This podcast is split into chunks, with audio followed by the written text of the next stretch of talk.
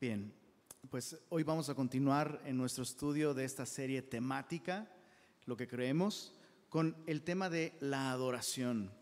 Y yo solamente quiero recordarte que eh, este estudio temático de ninguna manera pretende ser exhaustivo, ¿no? O sea, cada tema que hemos estudiado podría ser una serie completa, ¿no? Cada uno de esos temas. Y especialmente con el tema de la adoración. O sea, el tema de la adoración ¿cómo te lo explico? Que abarca toda la Biblia, porque la adoración abarca la vida entera del adorador. Así que eh, el día de hoy vamos a estudiar este tema de lo que creemos sobre la adoración y repito, eh, no nos vamos a eh, enfocar en absolutamente cada aspecto de la adoración, pero sí queremos enfocarnos en qué caracteriza una adoración verdadera. Eso es, lo más importante. ¿no? Hoy no vamos a estudiar tanto como, eh, digamos, el cómo adorar a Dios, o, sino vamos a enfocarnos en cuáles son los rasgos, cuáles son los sellos de garantía de que nuestra adoración es realmente agradable a Dios, o adoración, eh, pues eso, verdadera. En Juan capítulo 4, déjame leer este texto, leámoslo con atención y después oramos pero justo en Juan capítulo 4 vemos algo importante sobre esto, eh, la adoración verdadera. Juan capítulo 4, desde el verso 22. Juan 4, versos 22 al 24. Jesús hablando con una mujer samaritana, una mezcla de judío con paganismo, ¿no? Hablando con ella le dijo esto, dice, vosotros adoráis lo que no sabéis. Nosotros adoramos lo que sabemos. ¿Cuántas veces has oído hablar a Jesús en términos tan, digámoslo así, exclusivos, no? O sea, Jesús está pintando una línea. ¿Cuántas veces oíste hablar a Jesús en términos de, ustedes y nosotros? Yo creo que yo no recuerdo ningún otro término. Pero aquí Jesús está trazando una línea dice, ustedes adoran lo que no saben, nosotros adoramos lo que sabemos porque la salvación viene de los judíos. Más, la hora viene y ahora es cuando los verdaderos adoradores adorarán al Padre en espíritu y en verdad. Porque también el Padre tales adoradores busca que le adoren. Dios es espíritu y los que le adoran en espíritu y en verdad es necesario una mejor traducción sería requisito u obligatorio, en espíritu y en verdad es necesario que le adoren. Señor, queremos venir ante ti con humildad una vez más, Señor, reconociendo que si tú no nos hablas, si tú no te revelas a nosotros, nosotros no podríamos conocerte, Señor. Nuestra mente, nuestro intelecto, nuestros deseos, nuestros anhelos no son suficientes para descifrar quién eres. Necesitamos de tu revelación, Señor. Y hoy te rogamos que a través de tu palabra, una vez más, Señor, tú te reveles a nosotros nos permitas conocerte y saber cómo es que tú deseas que te adoremos. Así que bendice este tiempo en tu palabra, Señor, y guíanos por medio de tu Espíritu. Y pedimos esto en el nombre de Jesús. Amén. De entrada, el hecho de que Jesús hable en términos de adoración verdadera y adoradores verdaderos, implícitamente está básicamente poniendo la idea de que hay adoradores falsos y adoración falsa. ¿Estás de acuerdo? O sea, si, si Jesús tiene que hablar de la adoración en términos de verdadero, implica automáticamente que hay algo que es falso. Y por eso es que el día de hoy vamos a estudiar los rasgos de una adoración genuina, una adoración que agrada a Dios. Y es importante recalcar que la sinceridad no es el factor determinante. La sinceridad no es aquello que garantiza que nuestra adoración realmente es agradable a Dios. De hecho, Jesús mismo dijo esto, escucha. Jesús dijo esto en Juan 16, 12, llegará el día en que cualquiera que los mate pensará que le está rindiendo culto, servicio, adoración a Dios. Piensa en esas palabras por un momento, por favor. Dices, no, no quiero, la, la, la, la. No, piensa en esto. Jesús está diciendo, va a llegar el día en el que una persona los va a matar pensando. O sea, en su mente estará convencida de que eso es lo que agrada a Dios y lo va a hacer muy sinceramente. Digo, yo sé que hay personas que muy sinceramente quisieran matarme, pero eh, sé que no lo harían con la intención de adorar a Dios. Lo que aquí me asombra es que va a haber personas que matando a un cristiano pensarán, esto agrada a Dios, esto es adoración a Dios, y lo harán muy sinceramente. Como dicen por ahí, uno puede ser muy sincero y estar muy sinceramente equivocados. Entonces, si la sinceridad no es lo que determina que la adoración a Dios sea agradable a Dios, ¿qué lo determina? Hoy vamos a estudiar cuatro rasgos de la adoración agradable a Dios. Creemos en Semilla de Mostaza que la adoración agradable a Dios, número uno, es espiritual. Es decir, producida por el Espíritu Santo. Estamos convencidos de esto. Número dos, la adoración agradable a Dios debe ser adoración inteligente. Por eso es que dedicamos tiempo a instruirnos en la palabra de Dios, a estudiar la palabra de Dios. Creemos, número tres, que la adoración a Dios debe ser inspiracional. Por eso damos lugar a la música como parte de nuestras expresiones de adoración.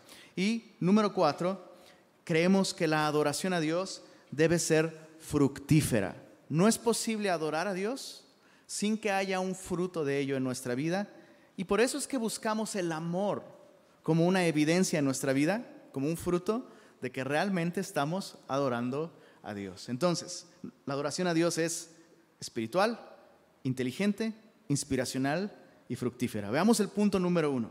La adoración a Dios debe ser espiritual. Jesús dijo en Juan capítulo 4, verso 24, Dios es espíritu y los que le adoran en espíritu y en verdad es necesario que le adoren. Eso nos enseña que si no nacemos de nuevo, nuestra adoración a Dios será el resultado de nuestra carne, de nuestra carnalidad, de nuestra naturaleza caída, de nuestra propia persona. Entonces cuando Jesús habla de adorar a Dios en espíritu, no está haciendo referencia directa al Espíritu Santo, sino al espíritu del adorador. Vamos a volver a leer el, texto ahí en la pantalla, Juan 4, 24. Dios es espíritu y ahí espíritu está en mayúscula, ¿verdad? Porque está hablando de la persona, el Espíritu Santo. Dios es espíritu.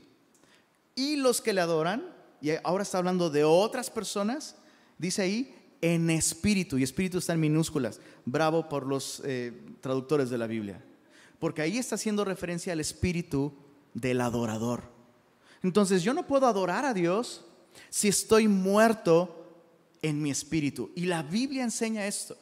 La Biblia enseña que todos los seres humanos nacemos muertos en delitos y pecados. En otras palabras, incapacitados para adorar a Dios en espíritu. Todas las expresiones de adoración que vemos eh, eh, eh, en personas que no son nacidas de nuevo son expresiones carnales de adoración. Por muy sinceras que sean, son el producto de su propia carne, de, su propia persona. No tienen vida no tienen vitalidad espiritualmente hablando. Lo que es nacido de la carne, Jesús le dijo a Nicodemo, justo un capítulo antes de este. Lo que es nacido de la carne, regio es, nada, no es cierto. Lo que es nacido de la carne, carne es. Lo que es nacido del espíritu, espíritu es. Entonces, fíjate qué interesante. En Juan 4, Jesús hablando con esta mujer, pues realmente entregada a una vida de pecado, le dice, necesitas nacer de nuevo. Y a Nicodemo, un capítulo antes, súper religioso, súper semilloso, digo, súper religioso, le dice, no, tu religión no te ayuda, necesitas nacer de nuevo. Ningún, los dos creían que estaban adorando a Dios. Por eso es que Jesús les dijo, eh, viene la hora en que ni, los de aquí ni los de allá. Se tiene que nacer de nuevo a través del Espíritu Santo. Déjame ponerte una ilustración de esto en el Antiguo Testamento. Tenemos el ejemplo de nuestro padre Abraham. En Génesis 17, si tú lo recuerdas, solo apúntalo, no vamos a ir para allá. Génesis 17 es justo después de este, ¿cómo decirlo? Episodio oscuro en la vida de Abraham. ¿Te acuerdas? Dios le ha prometido darle un hijo y a través de este hijo bendecir a todas las naciones. Pero él está, dice la Biblia, casi muerto. Su esposa es estéril y entonces a su esposa se le ocurre la grandiosa idea de ayudarle a Dios. O sea, Dios como que se está tardando, se le está pasando el tiempo, ¿no? O Dios es, es tan eterno que se le olvida que pues, tú ya estás casi como muerto, yo soy estéril. Aquí está mi criada, ella es mi esclava. Legalmente, si tú tienes un hijo con ella, sería mío. Mira, ah, que, Dios, Dios me iluminó. ¿Por qué, no, ¿Por qué no tienes un hijo con mi sierva? Le dice, le dice a Abraham. Y así le echamos la mano a Dios. Y Abraham, pues, ay, mi amor, estamos en el mismo sentir, gloria a Dios. Aceptó ese plan. ¿Puedes creerlo? Bueno, Génesis 17 es justo después de eso. Y Dios le dice, Abraham, anda delante de mí y sé perfecto. En otras palabras, la regaste. La regaste. No confiaste en mí hay algo que te estorba para confiar en mí y agradarme y vivir una vida de fe y de adoración. Y eso que te estorba es tu carne. Por eso, circuncisión. Justo esa parte de tu cuerpo que te fue de tropiezo, necesito que trates ahí. Tienes que cortar la carne. No me puedes agradar, no me puedes servir. Tu carne me estorba. Necesitas dejar de confiar en tu carne. Y es justo en Génesis 17 que Dios le ordena la circuncisión. Y Abraham al escuchar esto dice, ok, está bien, voy a circuncidarme yo a todos los de mi casa, pero ojalá Ismael viva delante de ti. O sea, es el fruto de mi esfuerzo, bendice el fruto de mi esfuerzo, fue muy sincero. Y Dios le dice Abraham, no, mi pacto no va a ser con el fruto de tu carne y tu esfuerzo, mi bendición y mi pacto va a ser con Ismael, aquel que yo voy a traer a tu vida sobrenaturalmente. Aquel que no puede explicarse de otra forma sino con la intervención de Dios. Entonces es lo mismo para nosotros. Nosotros no podemos ofrecerle a Dios, podemos intentarlo. Y tal vez muchas veces lo hacemos. Le ofrecemos a Dios nuestros Ismaeles, ¿no? El fruto de nuestra carne, el resultado de nuestro esfuerzo y pensamos que Dios va a aceptar eso como adoración. Y Dios dice, uh-uh". de hecho, en Génesis 22, cuando Dios le pide a Abraham que le entregue a su hijo Isaac en adoración. Interesante. Dios le dice, Abraham, dame a Isaac, tu único, tu hijo, a quien amas. ¿Qué será que a Dios se le olvidó que había un Ismael por ahí? No, no se le olvidó, pero ni siquiera lo reconoce. Lo mismo con nuestra adoración. Tú puedes intentar adorar a Dios en base a tus propios esfuerzos, pero hasta que no nazcas de nuevo por medio de la fe en Jesús, realmente no puedes adorar a Dios. Yo no puedo adorar a Dios si primero Dios no me salva, no me rescata y no me da vida. A Dios se le adora en espíritu. Por eso es que Pablo, hablando justo de esto, en, en Filipenses 3.3, Pablo dijo lo siguiente. Filipenses 3.3 porque nosotros, y otra vez, es el mismo lenguaje que está usando Jesús, ¿no? El, ustedes y el nosotros. Pablo dice, porque nosotros somos la circuncisión. Los que, ¿qué dice ahí? En espíritu servimos o adoramos, es lo mismo, a Dios, y nos gloriamos en Cristo Jesús, ¿qué dice ahí?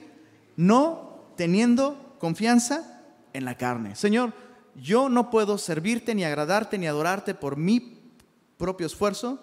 Si yo logro adorarte y servirte y agradarte, es por tu obra en mí. Y entonces ya estás en el terreno de la adoración. No podemos adorar a Dios a menos que nuestra adoración sea producida por el Espíritu Santo. Vida eterna, nuevo nacimiento, vitalidad espiritual. Ahora, antes de dejar este punto, probablemente cuando, di, cuando dimos este primer punto, la adoración debe ser espiritual, es decir, producida por el Espíritu.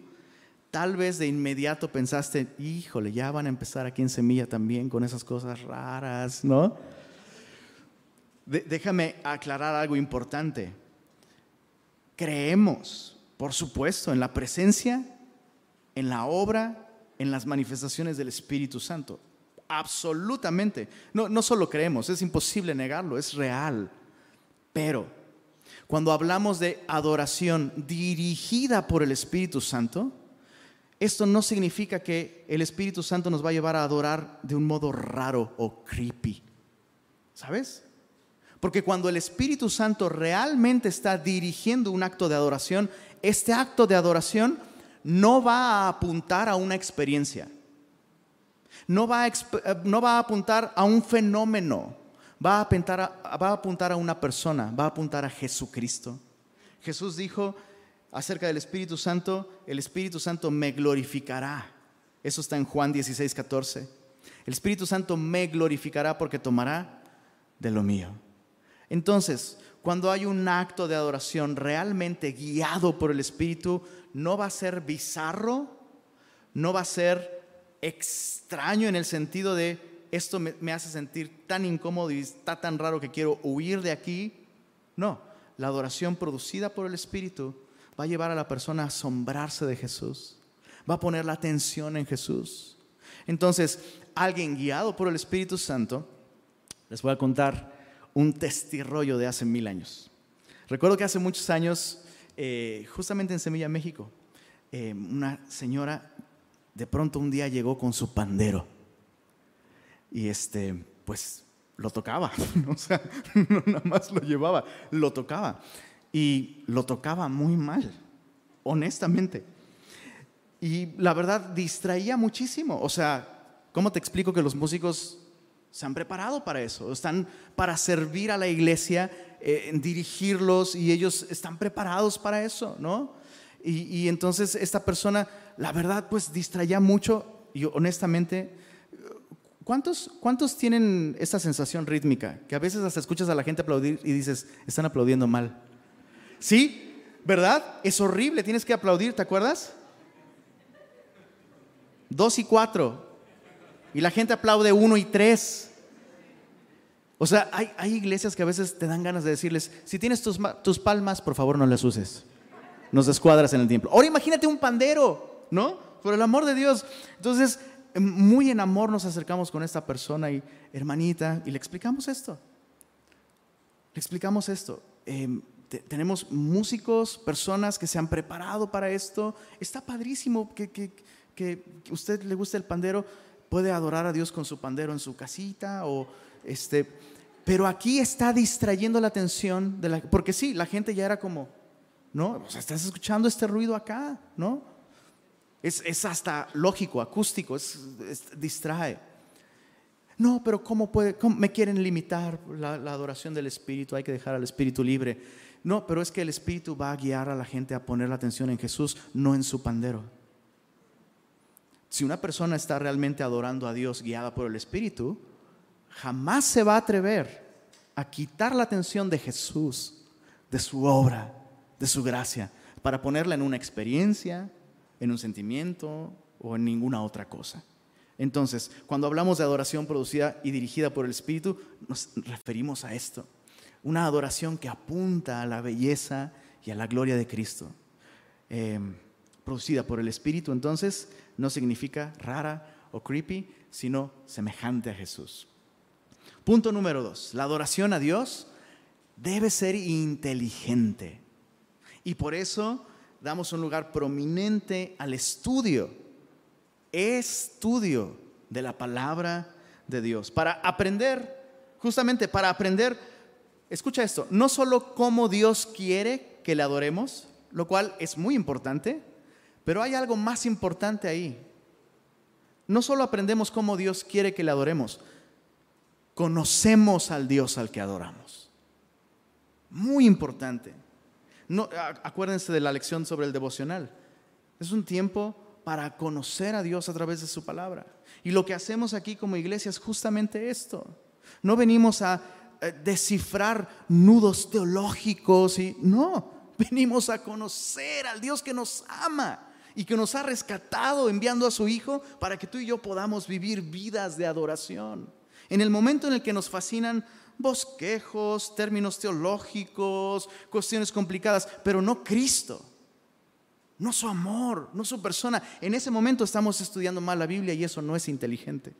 Lo más inteligente que podemos hacer al estudiar la Biblia es descubrir quién es Dios y en respuesta a sus grandes misericordias, presentar nuestros cuerpos en sacrificio vivo, santo y agradable. Si estás estudiando correctamente la Biblia, tus preguntas no van a ser teológicas. Tus preguntas van a ser las preguntas de un adorador. ¿Cómo es que me amaste a mí, Señor? Eso es lo que no entiendo. Entiendo milenio, posmilenio, presmilenio, y todo eso lo entiendo. Lo que no entiendo es cómo Él me amó. Lo que no entiendo es cómo Él me busca. Lo que no entiendo es cómo Él no me ha soltado. Es así que nosotros queremos estudiar la Biblia, para conocer al Dios al que adoramos. Ahora, mucho ojo. El mandamiento más importante en toda la Biblia dice así, amarás a Dios con todo tu corazón, con toda tu alma y con toda tu mente y con todas tus fuerzas. Este es el principal mandamiento. Entonces, una vida de adoración involucra todo nuestro ser. ¿Te diste cuenta ahí? Incluye corazón, alma, fuerzas. Dejé uno a propósito fuera. Mente. Ese es en el que nos vamos a enfocar en este momento. No puedo adorar a Dios si no le estoy adorando y amando, ojo, amando con toda mi mente. Por eso es que insistimos, insistimos una y otra vez, hagamos de este tiempo, de nuestros tiempos juntos como iglesia, un tiempo lúcido, un tiempo provechoso. Eh, prepárate desde el sábado para venir, duérmete a tiempo, no te desveles, eh, eh, échale combustible a tu organismo, tómate una coca por lo menos para que llegues bien lúcido, atento, ¿no? Porque queremos poner atención a lo que Dios nos enseña. O sea, no, es simplemente como por osmosis, ¿no? O, como si fuera un ritual, la versión cristiana del catolicismo, pues ya llegué a la bendición por lo menos. ¿Y qué escuchaste? Pues no, no escuché, pero llegué a la bendición. No, y la administración del final, no, no, no, no. No, lo que queremos es amar a Dios con toda nuestra mente. Y eso implica estudiar, meditar, razonar, reflexionar su palabra. Ahora, esto es necesario para la adoración. Adorar a Dios con mi mente requiere que yo dedique tiempo a la escritura, pero el tiempo por sí solo con la Biblia no es suficiente si yo no tengo una disposición y, viene la parte viene la parte eh, difícil del estudio de hoy. ¿Listo? ¿Te quieres sobar ahorita de una vez? ¿O después? Pasar tiempo con la Biblia no es suficiente a menos que tú y yo tengamos la disposición a ser transformados por ella. Necesitamos una disposición para ser moldeados en nuestra forma de pensar. O sea, no estudiamos la Biblia solo para tener nuevo contenido en nuestra mente. Estudiamos la Biblia para tener una nueva mente. No solo un nuevo contenido, sino una nueva mente, una nueva forma de pensar. En Isaías capítulo 55, acompáñame ahí por favor. Isaías 55. Dios le hace esta invitación a su pueblo. Recuerda que Isaías está, profetizándole a una generación de Israel que ha abandonado a Dios. ¿Ok? Lo han abandonado y como resultado de esto están en Babilonia, que es la capital de la idolatría.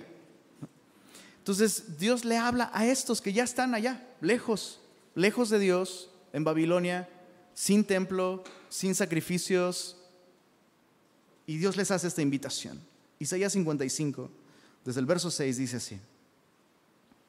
Buscad a Jehová mientras puede ser hallado. Llamadle entre tanto que está cercano.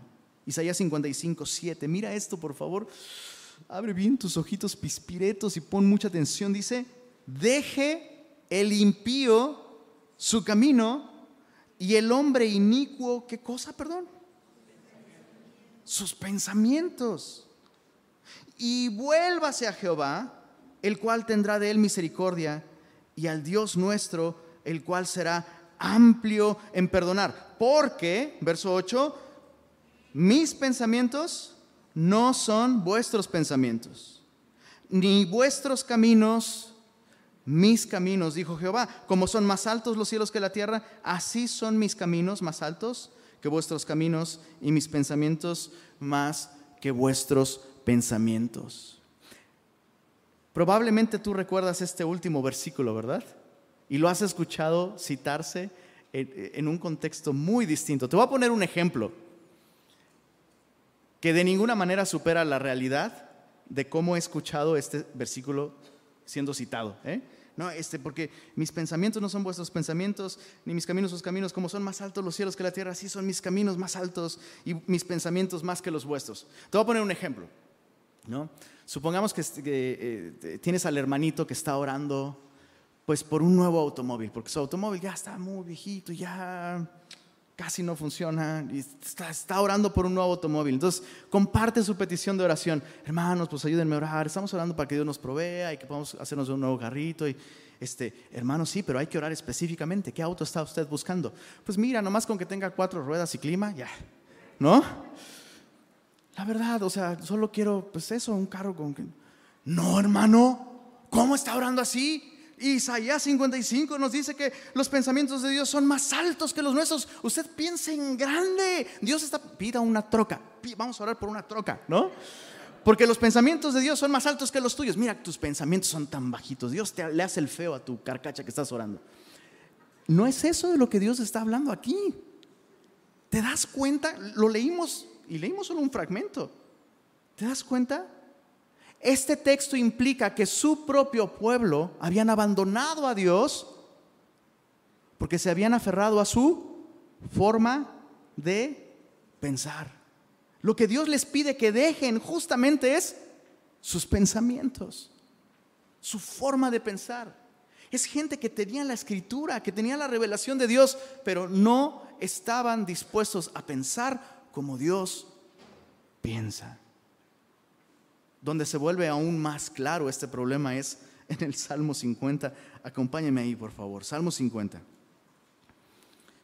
Respira hondo. Mira, si pasamos este punto ya, la hicimos.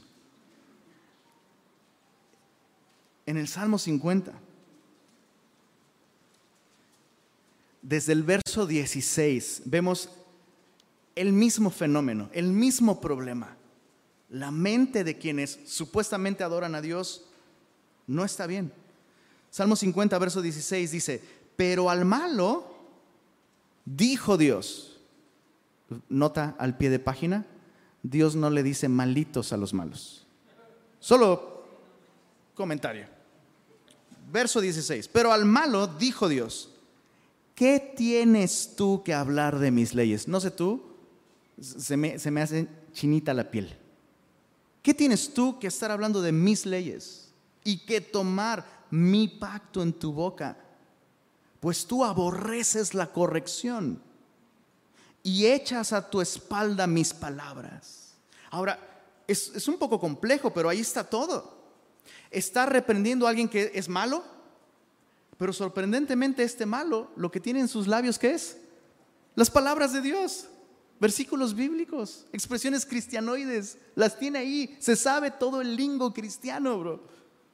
Incluso es una persona que verbalmente se ha asociado con el pacto de Dios. No, yo sí, yo soy del pueblo de Dios, yo adoro a Dios, gloria a Dios. Yo grito, uh, cuando preguntan cómo están los semillosos. Y Dios dice, es malo eso que estás haciendo. Y nosotros decimos, Dios, ¿cómo puede ser malo? No, si la Biblia, la misma Biblia dice Dios que no a los justos, sino a los pecadores, ¿no? Sí, sí, sí, salvación. Pero estos, estos piensan que están bien porque hablan de mi palabra, pero no permiten que mi palabra moldee su forma de pensar. Su forma de pensar se ve no en cómo hablan acerca de Dios, hablan súper bonito acerca de Dios Justo hace algunas semanas les ponía el ejemplo del eh, mocha orejas. ¿Se acuerdan? El mocha orejas. Hay audios donde se escucha al mocha orejas, este secuestrador que le cortaba las orejas a sus víctimas y se les mandaba a sus familiares. Hay audios del mocha orejas diciéndole a sus, a sus víctimas, Dios los va, los va a castigar por avaros. Aman más el dinero que a su familiar. O sea, eso resume muchas consejerías que yo he tenido. Pero es un malo. Es una persona perversa que sea...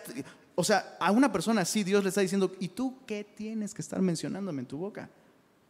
Mira esto. Verso 17. Aborreces corrección Echas a tu espalda mis palabras. Si veías al ladrón, corrías con él. Con los adúlteros era tu parte. Tu boca metías en mal. Tu lengua componía engaño. Tomas asiento, hablas contra tu hermano, contra el hijo de tu madre. Ponías infamia. O sea, a tu propia familia le haces mal. Estas cosas hiciste y yo he callado. Y mira una vez más el tema que estamos estudiando en este punto. Pensabas. Uh, ¿Dónde está el problema de esta persona? ¿En sus obras? Antes que en sus obras, está en sus pensamientos, en su mente. Esta persona piensa, por favor, leámoslo con atención, pensabas que de cierto sería yo como tú.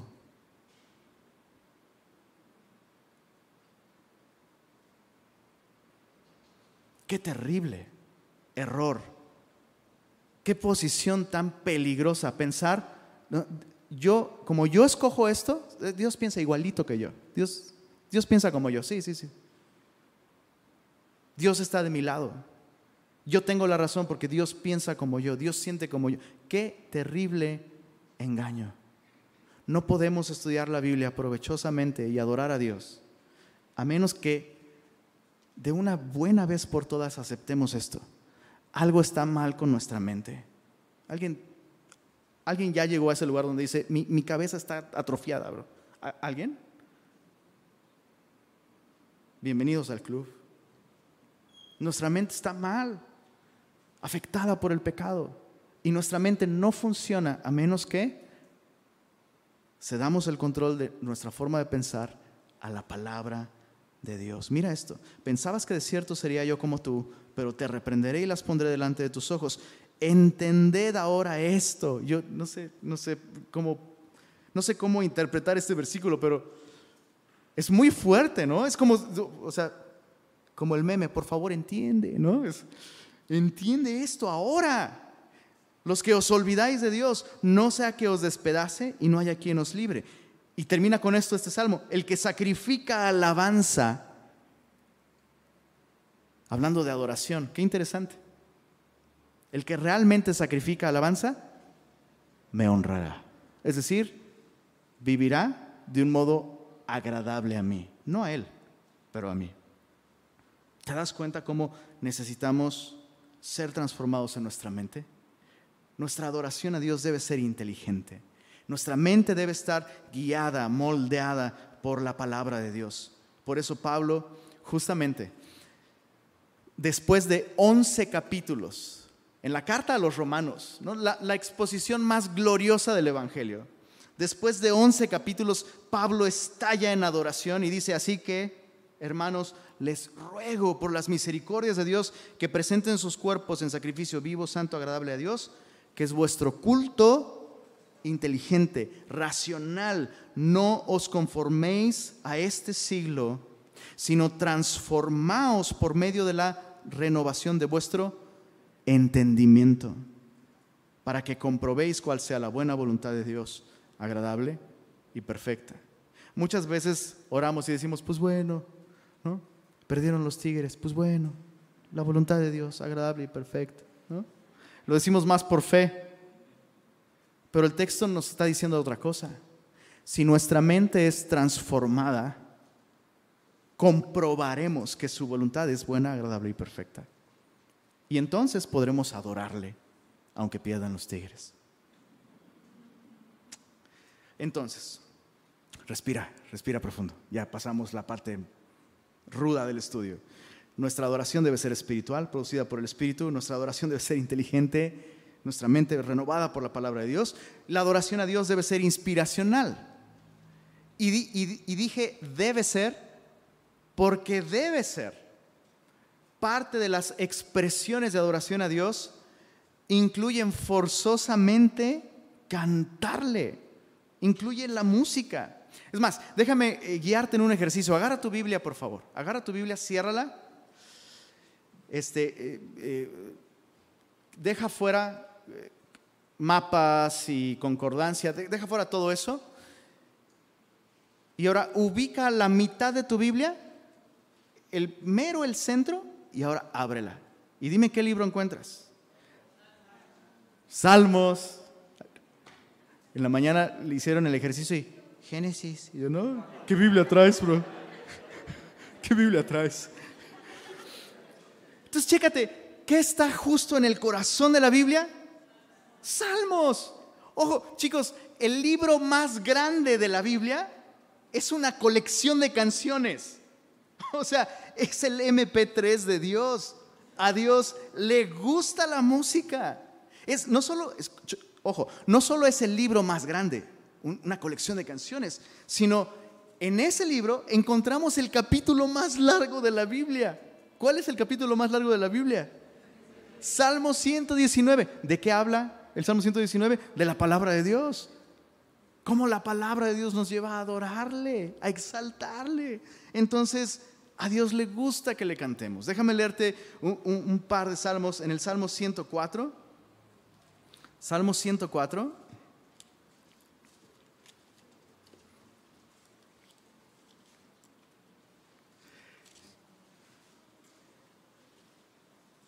Salmo 104 dice en el verso 31 y 32, sea la gloria de Jehová para siempre. Alégrese Jehová en sus obras. Él mira a la tierra y ella tiembla. Toca los montes y humean. A Jehová cantaré en mi vida. Y mira esto, a mi Dios cantaré salmos mientras viva. O sea, no solamente es algo que debiera suceder cuando nos reunimos, sino o sea, deberíamos despertar y decirle al Señor, me nace del corazón decirle que usted es mi vida, que no sé vivir sin usted, que no, ¿no? O sea, deberíamos de ser ese tipo de personas que cantan al Señor. Ya les conté de cuando iba en un taxi y me pusieron a mi salmista favorito, el taxista, me puso a Luis, ah, perdón, Luis Miguel, no, ese es el segundo. El favorito es Juan Gabriel, bro. ¿Cómo te lo explico? ¿Cómo te lo... Tú me sabes bien cuidar, todo lo haces muy bien tú, ser muy bueno es tu virtud, pero no me dejes nunca. Y ahí iba yo. Sí, Señor. Todavía no encuentro ese salmo aquí en los salmos, pero está precioso. O sea, si hay alguien que tiene razones para cantar, somos nosotros. Déjame decirte algo aún más asombroso, ¿ok? algo aún más asombroso. A Dios le gusta que le cantemos. A Dios le gusta que tú y yo le cantemos. Sí, sí, sí, con todo y tu voz de, chimoltrufia, a Dios le gusta. A Dios le gusta que le cantemos. Es más, Dios nos manda a cantarle. Así que yo te, lo suplico, bro, te lo ruego. Cántale. Cuando nos reunimos aquí, canta. Canta al Señor. Eso es, es parte de nuestra adoración. Y ojo, cuando yo veo a una persona que no le está cantando a su Salvador, yo solo pienso en esto. Esa es la parte más fácil de la adoración. Es la manera de adorar más, más sencilla más fácil y más, no sé, pues lo sí que está en la boca, lo traes ahí en la boca ya, ¿no? Si no adoramos en el modo más sencillo, ¿cómo estará el resto de nuestras expresiones de adoración? Tenemos que cantar al Señor. Y yo sé a quién le estoy hablando, le estoy hablando de semilla de mostaza. Yo me acuerdo las primeras veces que eh, eh, visité la iglesia, no cantaban mucho. Y ha sido bello ver cómo Dios nos ha llevado poco a poco. Ha sido su palabra, ¿no? Ha sido su obra entre nosotros. Eh, pero puede que haya personas que de pronto, no sé, digo, vamos a ver este tema un poquito más adelante. pero de pronto a lo mejor te da la impresión equivocada que solo tenemos guitarra y, ¿no? A lo mejor te da la impresión equivocada y dices, no, aquí, aquí, bajito. ¿no? no, cántale al Señor.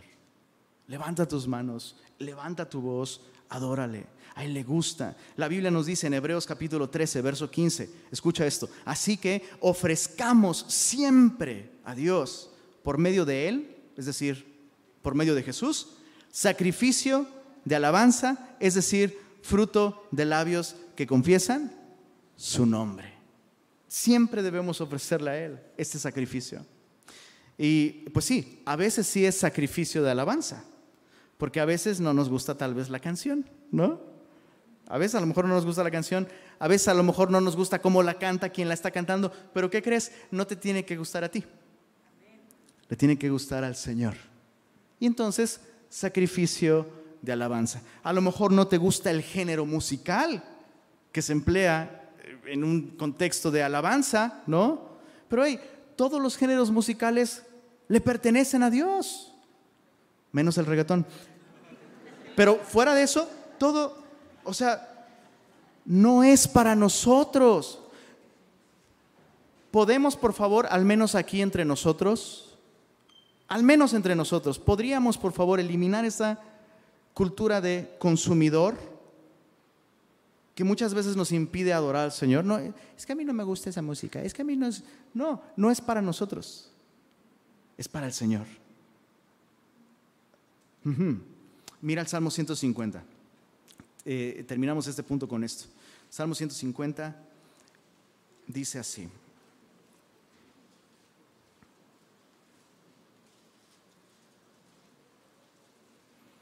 Alabad a Dios en su santuario. Alabadle en la magnificencia de su firmamento. Alabadle por sus proezas. Alabadle conforme a la muchedumbre de su grandeza. Alabadle a son de bocina esto era un instrumento de la época, un instrumento de viento. Básicamente era un cuerno. ¿no? Alabadle a son de bocina, alabadle con salterio y arpa, instrumentos de cuerda. Alabadle con pandero y danza. Otra vez, para la época eso era lo máximo, era, lo del momento. ¿no? Eh, eh, alabadle con cuerdas y flautas, alabadle con címbalos resonantes. ¿Qué son címbalos? Pues tambores, ¿no? Alabadle con címbalos de júbilo. ¿Te das cuenta? Todo tipo de instrumento está ahí. Percusión, cuerda, viento, todos. No hay un solo instrumento que sea inapropiado para la alabanza al Señor.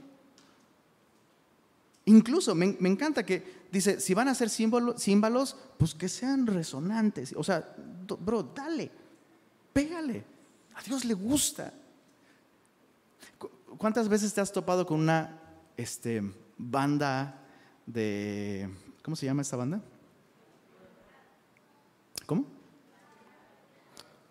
¿Banda de guerra? Banda de guerra, ¿no? Es el puro tambor. Y lo escuchas y hasta se te pone la espalda, ¿no? Ya no, ya, ya no fuiste al quiropráctico. O sea, la música está diseñada para afectarnos incluso físicamente y Dios desea que le cantemos. Ahora, terminemos el Salmo 150 con, este, con el verso 6. No lo terminamos de leer. Dice aquí, leámoslo en voz alta, por favor. Todo lo que respira, alabe a Jehová. Aleluya. Entonces, eso significa que si tú estás respirando, le debes a Dios ese oxígeno y debes adorarle. Así que en nuestro próximo tiempo de alabanza, si no cantas, pues no respires en toda la canción, bro. Porque aquí dice, todo lo que respira, no, yo no quiero cantar. Ah, va, a ver, vamos a darle chance a los que no quieren. ¿Cuántos no quieren cantar? Respiren hondo. Aviéntate la versión de seis minutos, ¿no? De la rola. Y repite el puente tres veces, ¿no? Le debemos a Dios nuestro oxígeno. ¿Quién, ¿Quién te dio ese oxígeno? ¿Quién te permite respirar? ¿Quién creó tus pulmones? Más allá, ¿quién pagó precio de sangre para que tú puedas con tus labios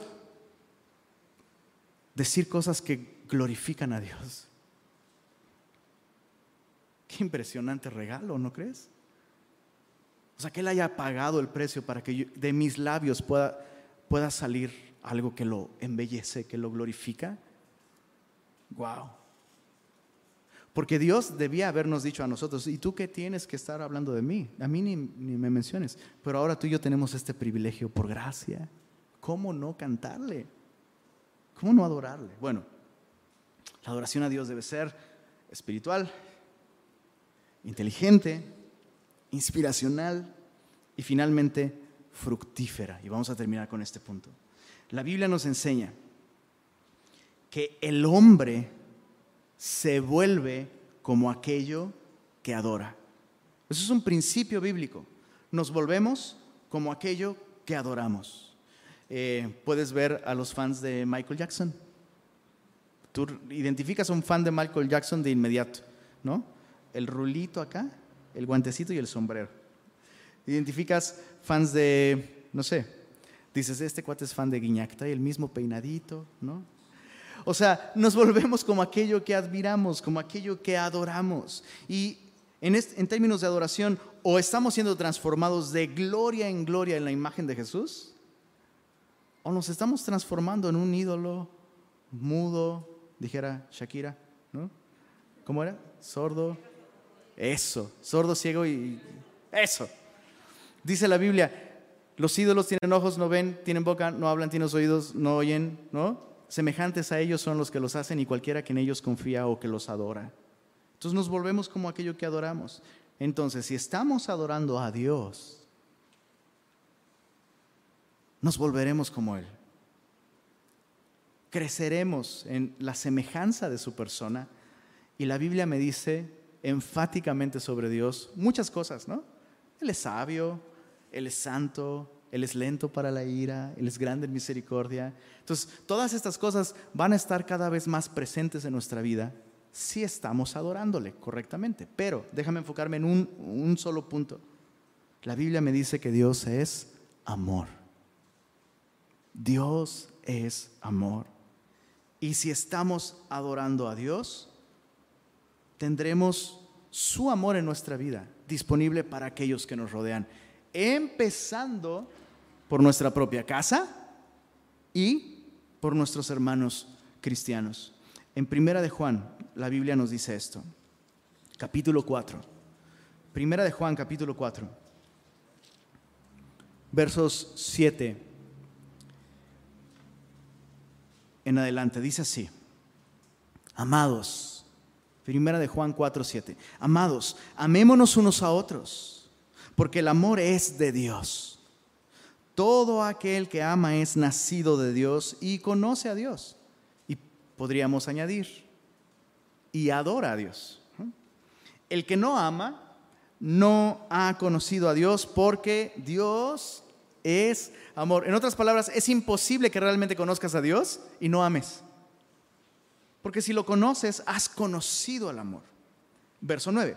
En esto se mostró el amor de Dios para con nosotros, en que Dios envió a su Hijo unigénito al mundo para que vivamos por Él. En esto consiste el amor, no en que nosotros hayamos amado a Dios. ¿Cuántos dicen amén a eso? ¿Verdad? No es que nosotros le buscábamos, no es que nosotros le amábamos. La Biblia dice que éramos aborrecibles y nos aborrecíamos unos a otros. Pero dice, en esto consiste el amor.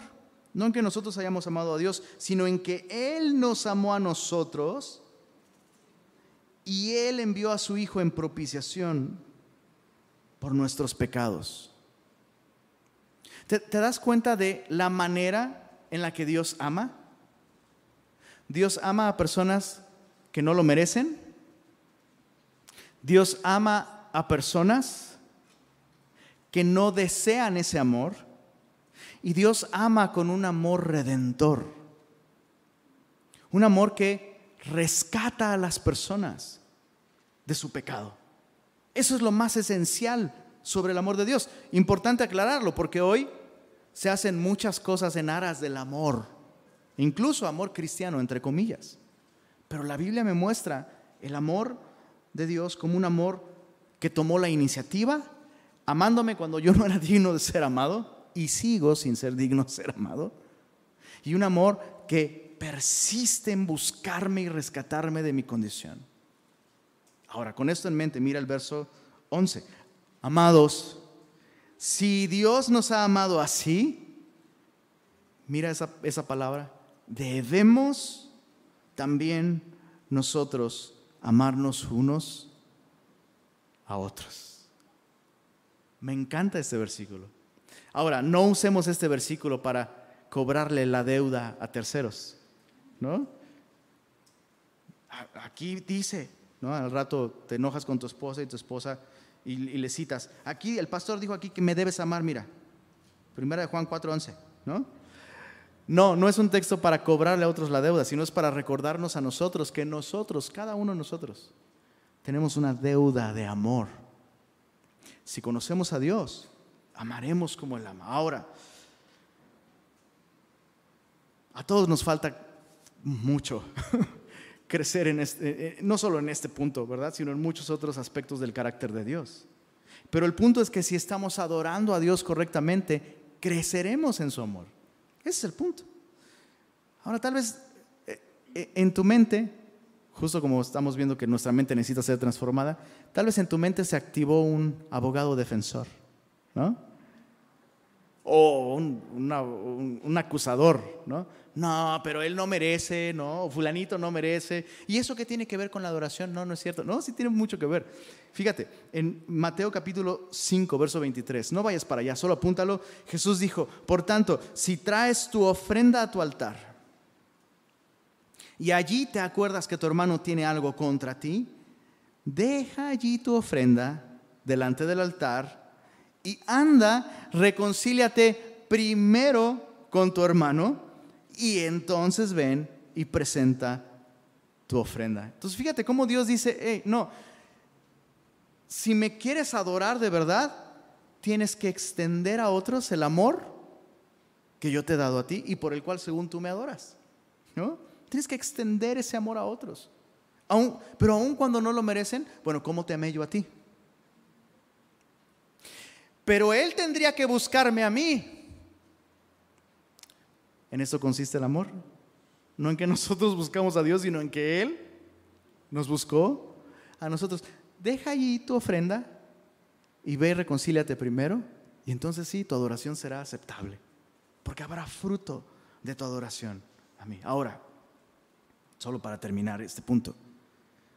Probablemente ya tienes una lista en tu mente de personas y dices, pero ¿cómo? No, es que eso es imposible. Déjame decirte esto. La Biblia dice que en cuanto dependa de nosotros, estemos en paz con todos los hombres. Romanos 12, 18. En cuanto dependa de ustedes, estad en paz con todos los hombres. Entonces, eso significa que yo puedo hacer todo lo que depende de mí, bíblicamente hablando, para extender su amor a otros, y, los otros pueden rechazarme, y la relación nunca se reconcilia, nunca se restaura, que en esos casos ya no puedo adorar a Dios. No, sí, sí puedes adorar a Dios. Sí puedes adorar a Dios. Si tú hiciste lo que dependía de ti.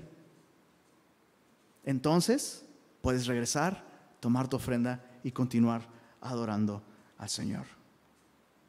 Esos son los rasgos. Repito, no son, no son todos, solo son cuatro, pero son los rasgos que creemos son esenciales para identificar que nuestra adoración realmente es agradable a Dios.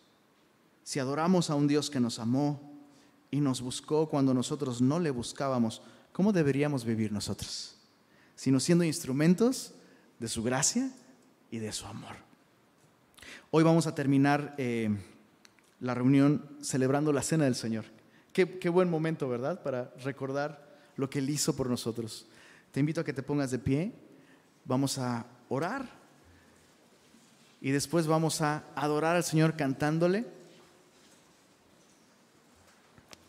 Y al terminar esta canción, vamos a celebrar juntos la cena del Señor. Padre, gracias por revelarte a nosotros a través de tu palabra.